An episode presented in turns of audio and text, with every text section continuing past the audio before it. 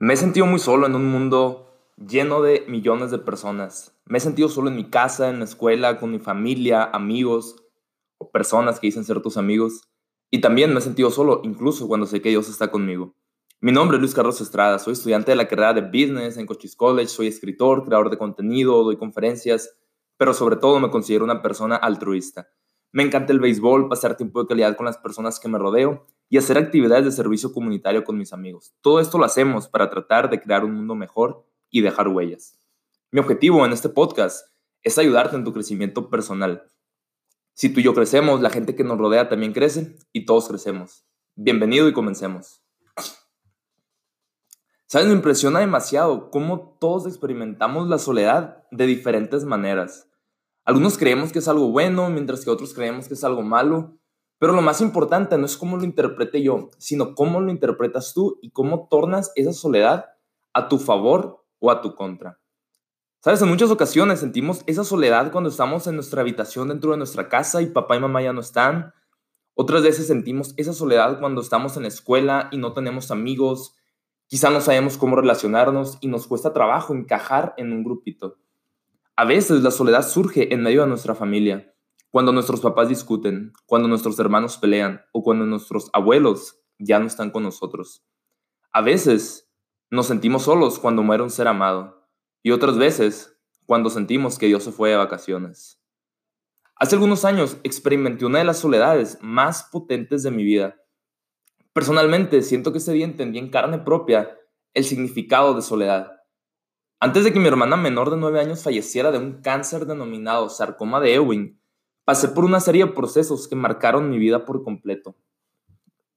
Recuerdo un día que iba saliendo de secundaria y mi papá pasó por mí a la escuela y me dijo, ¿sabes qué, Luis Carlos? Nos vamos a ir de viaje tu mamá, tu hermana y yo. ¿Tú estarías de acuerdo con eso? Es para un tratamiento que le van a dar a tu hermana.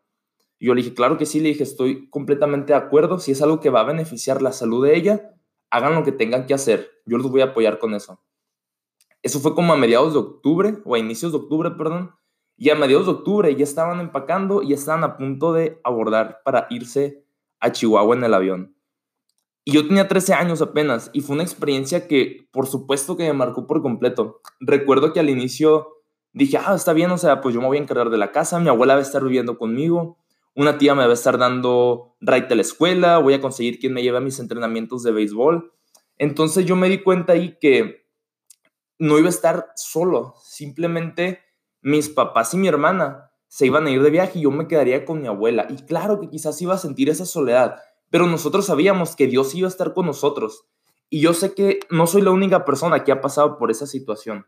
Yo sé que quizás tú te hayas sentido solo en algún momento, ya sea en tu casa, ya sea en el trabajo, en la escuela o con tu familia.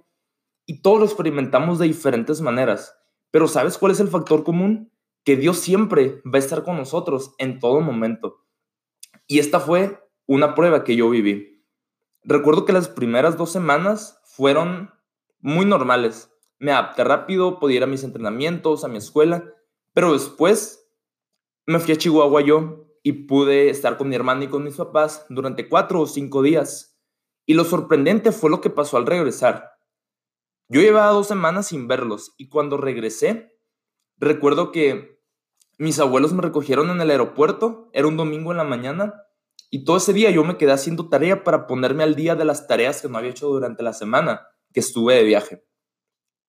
Recuerdo que esa noche me vi al espejo y me sentía más solo que nunca. Aún faltaban dos semanas para que mis papás y mi hermana regresaran. Recuerdo que le llamé a mi papá porque me sentía muy mal. Sentía esa soledad en mi casa. Aunque mi abuela estaba físicamente ahí, yo sabía que necesitaba ese amor de mi familia, sabía que necesitaba a mis papás, a mi hermana. Y ya no era una experiencia que, que me causaba como, ¿cómo se dice? quizá ansiedad por saber que se sentía vivir quizá solo un mes o estar con mi abuela nada más nosotros, o quizá que mamá ya no me iba a estar regañando porque pues apenas tenía 13 años. Pero me di cuenta de que esa soledad que estaba sintiendo me estaba afectando demasiado. Cuando le hablé a mi papá, él le llamó a un tío para que viniera conmigo a hacerme compañía. Y esa noche vinieron mi tío y su esposa. y nos quedamos platicando horas y horas porque yo no quería que fuera el siguiente día. Al siguiente día había escuela. Y el problema no eran las clases, el problema era que también me sentía solo en la escuela. Y esto es algo bien común. Y no nomás pasa en la escuela, sé que en el trabajo también. Es lo más común del universo, sentirnos solos en algún momento, en algún círculo social. Muchas veces vamos a tratar de encajar en un grupo, pero no porque encajemos quiere decir que pertenezcamos ahí. Yo quería encajar en diferentes grupos de mi salón porque yo sentía que yo tenía que ser parte de ellos. Pero tú estarías dispuesto a sacrificar tus convicciones nada más por encajar en un grupo? Hazte esa pregunta y piensa si lo has hecho alguna vez o si esa presión de grupo, esa presión social va a estar acabando con tus convicciones, con tus principios y con tus creencias. Recuerdo que yo quería encajar en esos grupos, pero yo no me sentía, yo no me sentía parte de eso. Yo simplemente quería estar acompañado. Y eso fue uno de los errores más grandes que cometí. Querer encajar en un grupo aún sabiendo dentro de mí que yo no pertenecía ahí. Estar solo en los recesos, claro que me hacía sentir que yo no formaba parte de ellos. Ser el último al que escogían a los equipos, claro que también dolía, sobre todo porque era una etapa de adolescencia. Pero lo más curioso es que, aunque a mí me haya pasado eso quizá en la adolescencia, cuando tenía 12, 13, 14 años, a muchos les sigue pasando y es algo que puedes ver diariamente en tu entorno, en las relaciones, con la gente con la que convives diariamente, en el trabajo, en la escuela, en el deporte. ¿Cuántas veces que quieres encajar en ese grupo? ¿Cuántas veces quieres estar ahí nada más? Porque, ¿qué va a decir la gente? Ah, no me llevo bien con ellos. ¿O qué va a decir la gente? Ah, siempre se queda al final. No, o sea, si tú sabes lo que vales, no tienes por qué estar pensando en que tienes que encajar en un grupo siempre. Que nunca se te olvide tu identidad. Tenla bien clara. Un aprendizaje de la soledad que tengo es que esa soledad fue tan dura para mí que yo sabía que de eso tenía que salir algo bueno en algún momento. Yo sabía que Dios daba la paz después de la tormenta pero también sabía que Dios podía darnos su paz aún en medio de la tormenta. Porque esas tormentas, esas soledades, todos esos problemas que se nos juntan, Dios los utiliza a nuestro favor en un futuro. Mira, nunca creí que fuera a grabar un podcast después de casi ocho años de que pasó, este, de, de que pasaron estas anécdotas. Otra anécdota bien curiosa fue que, esta está un poco chistosa porque recuerdo que estábamos en el receso en la secundaria y yo me senté en una mesa porque yo no me quería sentir solo, yo nada más estaba comiendo. Y un muchacho, bueno, un niño me dijo, oye Luis Carlos, ya no quiero que te sientes con nosotros a comer. Así que pues, vete. Le dije, no, no me voy a ir, le dije, aquí estoy comiendo. Se levantaron todos y se fueron. O sea, ¿de qué me servía a mí estar queriendo encajar en ese grupo? Aún yo sabiendo que no pertenecía ahí. Y ahí me dieron otra lección. Ya pasaron unos años de, de eso, pero también volví a experimentar la soledad y la experimenté bastante fuerte hace casi tres años.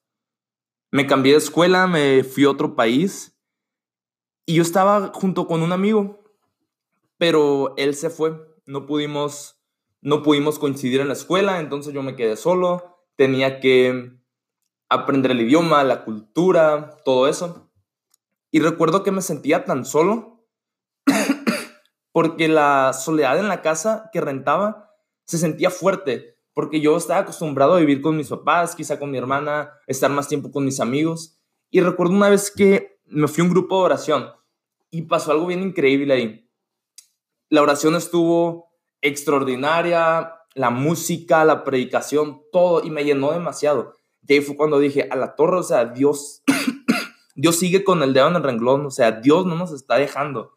Y ahí me di cuenta de que en la soledad pasan cosas que quizá no podemos interpretar o quizá ni siquiera nos percatamos en medio de tanto ruido que hay todos los días, en el lugar donde estemos, escuela, casa, trabajo, donde sea, siempre hay tanto ruido, siempre hay tantos sonidos externos que a veces nos terminan alejando de nuestro propósito. Y aquí me di cuenta que la soledad simplemente son etapas, así como hay etapas en nuestra vida de éxito, así como hay etapas de enfermedad, así como hay etapas de pruebas, de superación. La soledad es una de esas etapas que más enseñanza nos pueden dejar. Todo pasa, que no se te olvide, la soledad solamente va a durar un tiempo, pero hoy vas a aprender muchísimo. Y a veces en la soledad es cuando descubres tu verdadero propósito, cuando tú sabes por qué Dios te mandó a este mundo. En esa soledad es cuando tenemos nuestras conversaciones más profundas con Dios. Ahí es cuando también nosotros identificamos en quién podemos confiar. Y ahí es cuando te das cuenta en quién estás poniendo tu confianza. Si la estás poniendo únicamente en las personas, en cualquier persona que conozcas, o si estás depositando toda tu confianza en Dios. Y ahí te va. Ahora, ahora en la mañana precisamente tuve una clase de psicología que me gustó mucho y hicimos un ejercicio. El maestro nos dijo, levántense todos y nos paramos. Y luego, siéntense. No, ¿sabes qué? Mejor párate otra vez y nos paramos todos. No, siéntense. Y luego, párense otra vez. Y todo así como que, pues ya ni nos queríamos parar, pero pues nos paramos, ¿no? Ya nos sentamos. Y dijo, ¿sabes qué? ¿Saben por qué no se querían parar? ¿O saben por qué ya hicieron esa cara así como de disgusto? O que si, ¿qué le pasa al maestro? Y el maestro nos dice, es porque ustedes ya se dieron cuenta de que esta actividad no tenía ningún propósito. Y eso pasa muchas veces cuando nosotros somos tan afectados a veces por la soledad. E incluso en las mañanas al despertar no queremos ni pararnos de la cama porque no tenemos ningún propósito.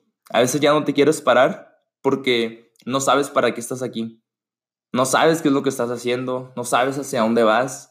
Quieres la velocidad, pero no tienes la dirección necesaria.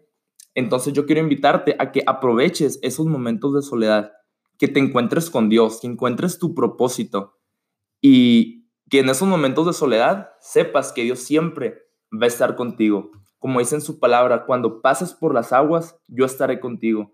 Cuando cruces los ríos, no te cubrirán tus aguas. Y cuando camines por el fuego, no te quemarás. Aprovecha esos momentos de soledad que tienes. Dios no te va a dejar y te invito a que tengas una conversación profunda con Dios en un momento de soledad. Gracias por haber llegado hasta el final y te invito a que me ayudes a compartir este mensaje. Me gustaría recibir tu retroalimentación acerca de este contenido y si crees que esto te ayudará a hacer crecer, y si crees que esto, perdón, te ayudará a crecer, házmelo saber. Y así yo también crezco junto contigo. Tú y yo crecemos y la gente que nos rodea también crecerá. Que tengas un gran día, que Dios te bendiga y te mando un fuerte abrazo.